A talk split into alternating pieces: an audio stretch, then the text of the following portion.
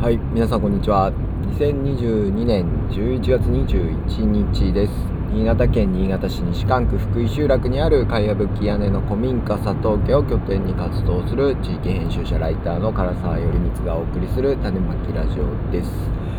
えー気づいたら11月は1回も撮っておらずもう20日を過ぎてしまいましたえーっとですね11月も秋も深まってですね新潟平野もですね、え小高い山で、えーのあるところの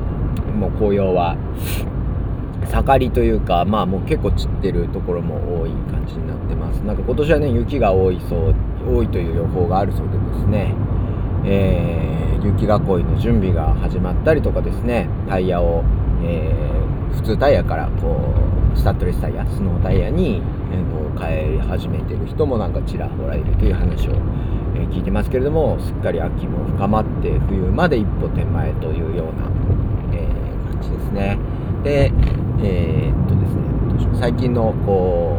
う牧時村といいますか私たちのやっているえー農業サークルですね、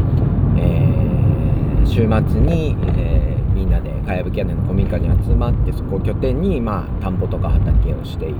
集まりですけれどもちょっとねままたコロナウイルス新型コロナウイルスがね、あの増えてきちゃったので、えーどうしようかとは思ってるんですけども10月末頃からですねお昼ご飯も再開して、えーやってきました。であの8時にだいたい8時ぐらいにこう集まって畑仕事田んぼ仕事をしてですねそれであの取れたものとかですね、えーでご飯を作って食べるというような、まあ、今サイクルになってます。実はあの牧時村自体はですね昔はもっと朝早くてですね集合時間が6時。で朝畑作業をして、えー朝ごはんをみんなで食べるというですね、えー当時はなんか元祖朝活と言ったりとか、まあ、あるいはえー、っと何でしたっけ？人生最高の朝ごはんっていうキャッチフレーズがついて行われていた活動です。まあそれがちょっとですねコロナウイルスがこう広がっていってからですねなかなかみんなで集まってご飯を食べるしかも牧時村というのはですね地域の外から基本的には、えー若い人たちというかですね地域の人外から集まった人たちがやっている活動でしたのでこうなかなかねあのー村の人たちがまだご飯食べてないのにこう外の人たちが来てそこで飲食をしてですねもし感染が出たらどうしようみたいな、あのー危険というかですね、ま、不安もあってですね、えーずっとですね、まあ、朝ごはんはちょっとご飯はやめて農作業だけにしようということになってたんですけれども、えそうなるとですね朝6時に集まって、え農作業をしてそれで解散っていうのもですね、まあ、かなり大変だなという、えことになって8時スタートという感じになってからですねもう3年ですか4年ですかね、えーそういう形になってからですね。えーっとなんかなんとなくもう私たちは今後ね食事会とかが普通になったとしてもなんか朝ごはん6時集合にはちょっとなんかね 対応できないのかなというような気がなんとなくしているので、まあ、今後ね、まあ、みんなと相談してなんですけど牧時村は今後もずっと8時集合でお昼ご飯を食べるというスタイルになっていくんじゃないかなというふうになんとなく思っています。はい、で、えーっと11月入ってというかですねやっぱ秋が結構ね収穫の秋というかね、あのいろいろ10月末から10月後半からこう11月にかけていろいろなものを収穫しましてですね今年はこうさつまいもがすごい出来が良かったですね。でちょうど今熟成して1ヶ月ぐらい熟成されたので、あの焼き芋にしてもですね、えーお汁に入れてもでも何をしてもすごい甘みがあるすごい美味しい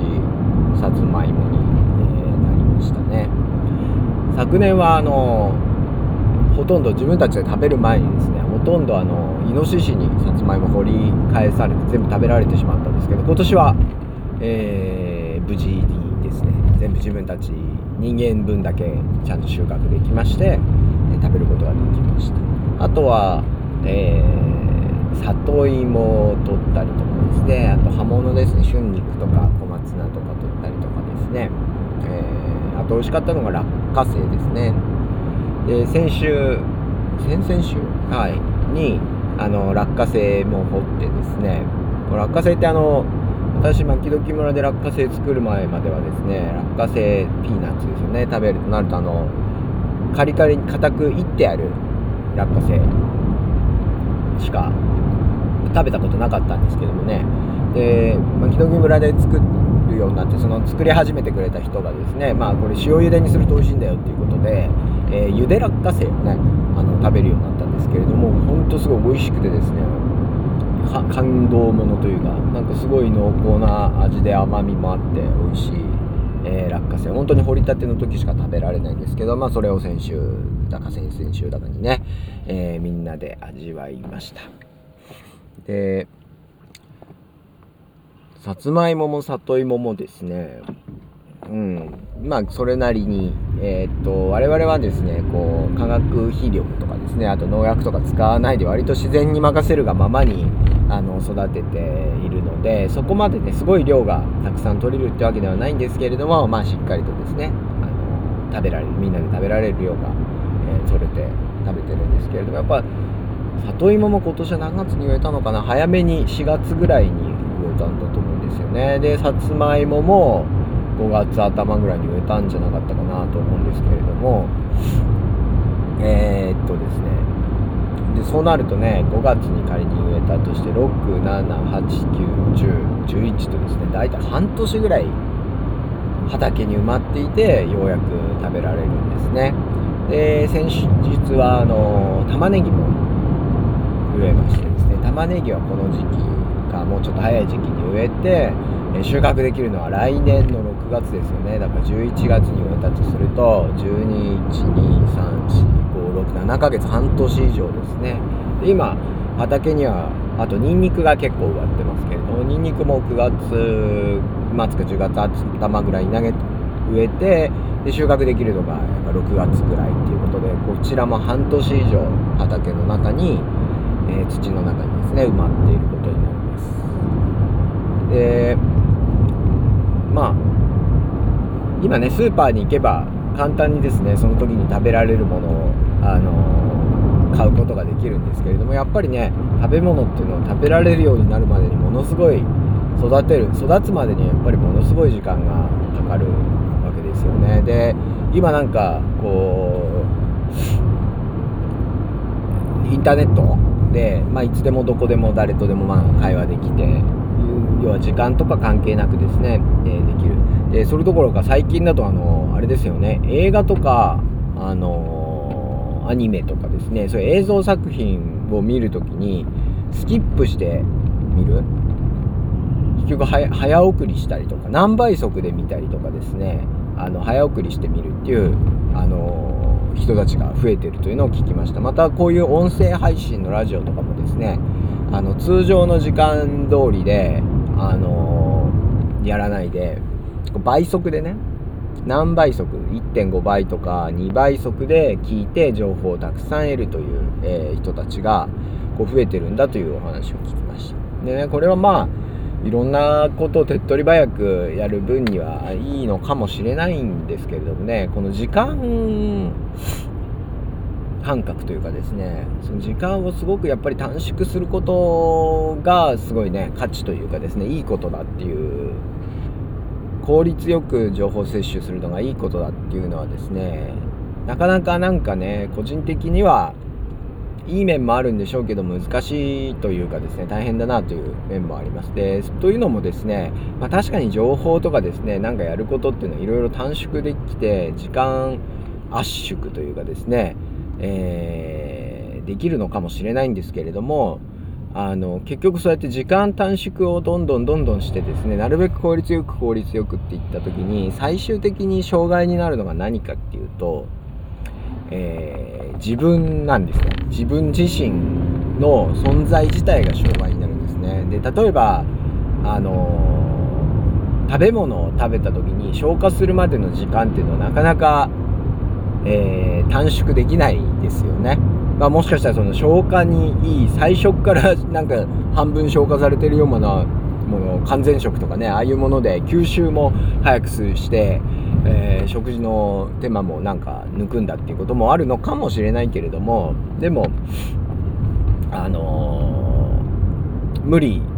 だと思うんですよね。であとは睡眠時間だったりとか、まあ、あるいは本当に、えー、成長ですよね身長が伸びる時間とかっていうのもそういうのって短縮できないはずなんですよね。人間の、えー、変化というか変化のスピード、えー、っていうのはやっぱりそれ時間自然の時間というかですね周りの時間と同じでですねすごくこう圧縮したからといっていろいろ良くなるものじゃないと思うんですね。で結局人間自身がそういう自分自身がですねそういう体を持ってる以上ですねそのいくら時間を短縮したところで最終的にはこう限界っていうのは体に来てしまうと。えそうなるとそのうん最終的にじゃあそれ人間じゃない方がいいじゃんとかいう話に、えー、なっちゃうというかですね、えー、まあ良くないのは自分だとかですね自分の能力不足だとかえー、いうふうにこう最終的にこう効率化の行き着く先にはこう自分自己否定とかですね人間否定になっちゃうような気が私はするのでまああんまり何て言うんですかねその短縮してたくさんいろいろなことをやるのがいいとも思えないですね。でそういうのはやっぱりこう農作業しててですねじゃあこのニンニクを食べたいって言った時に結局9月に植えて来年の6月までは取れないでその間はやっぱり待つしかないというかですねじっくり、えー、座して待つというかですねやっぱり何かができる何かを身につけるとかまあもそうだと思うんですけどやっぱりそれにはそれなりの時間がかかって当たり前なんですよね。でもそのライフハックとか時間短縮とかですねすごい早くぐるぐると回ってる時間に合わせてるとですねなんとなくこうすごい短縮してできるようになったりとかですね、えー、手に入ったりっていう風にまあ思いがちでですねそれもまあなんかあんまり心の健康上個人的には良くないんじゃないかなという風に思うのでなんかこの自分が生きてる時間まあ社会の時間というかですねまあ自分が生きてる時間とそのやっぱ自然のものが育つ時間っていうのはなんか同じテンポなんだよっていうことをなんか絶えず確認しながらなんかこうリラックスするのが大事なんじゃないかなと思います。でそれこそね映像作品をこう飛ばしてみるとかまあ人間関係をねなんかチャットとかなんかで、えー、何人と同時にコミュニケーション取って効率的だとかいろいろあるかもしれないんですけどなんか最終的に大事な人間関係とか自分の思い出の時間とかっていうのはなんか本当に自分自身の体でその本当の時間を本当の時間その早回ししないですね。本当の時間をゆっくりこう過ごしたあの時間とまあ、同じぐらい、えー、まあ、時間をかけて味わうからなんか価値が自分の中で大切なものとか価値があるものができていくんじゃないかなと思います。で友達とか人間関係とか、まあ、夫婦とか家族とかもそうですけどなんだかんだでおそらく同じ時間を長く共有しているからこそなんか親しみを持てるもんだと思うんですよね。でどんなに嫌な人でも長時間一緒にいたらですね本当に長い年月一緒にいたらまあしょうがないかなっていうなったりすると思うんですよね。だけどこうまあそういう時間を短縮する世の中というかですねああいうのはあんまり、まあ、便利ではあるしうまく使えばいいと思うんですけれどもなんか自分自身そっちばっかりに行くんじゃなくてですねちゃんとなんかゆっくりゆっくりというかですね自分の体に逆らわないというか自分の体が刻むリズム時間みたいなものをにちゃんと自分自身の耳を傾けてなんかそれに合わせた過ごし方とかですね情報の得方とかですね、えー、まあ、作品の楽しみ方とか過ごし方っていうのを考えるのがいいんじゃないかなみたいなことを、えー、思いますね。そういうのも結構、うん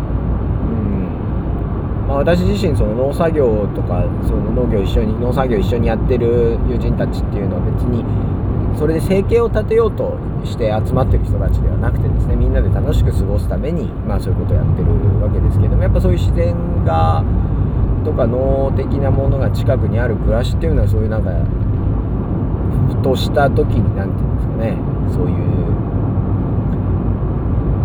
駆け足になってる自分を、まあ、行き過ぎなんじゃないのってなんか呼びかけてくれるようなあの気がするなとま。あ、なんでなんかねこういろんなことが焦らずにじっくりとでもなんか味わってそこにをそれを一緒に楽しむというかですね過ごしてくれる人たちがいる場所っていうのを見つけていくことがなんか一人一人大事なんじゃないかなというふうに、え思いましたはいちょっと何の話か分かんなくなっちゃいましたけれどもで牧時村はこの冬、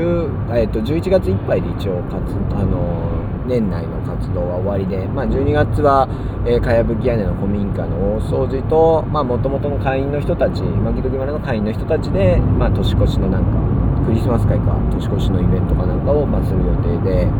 えー、いますけれどもまあそんな感じで、えー、ゆるゆるとコミュニティを営んでいって、えー、いるところであります。まあ、皆さんも何かね、えー、そういう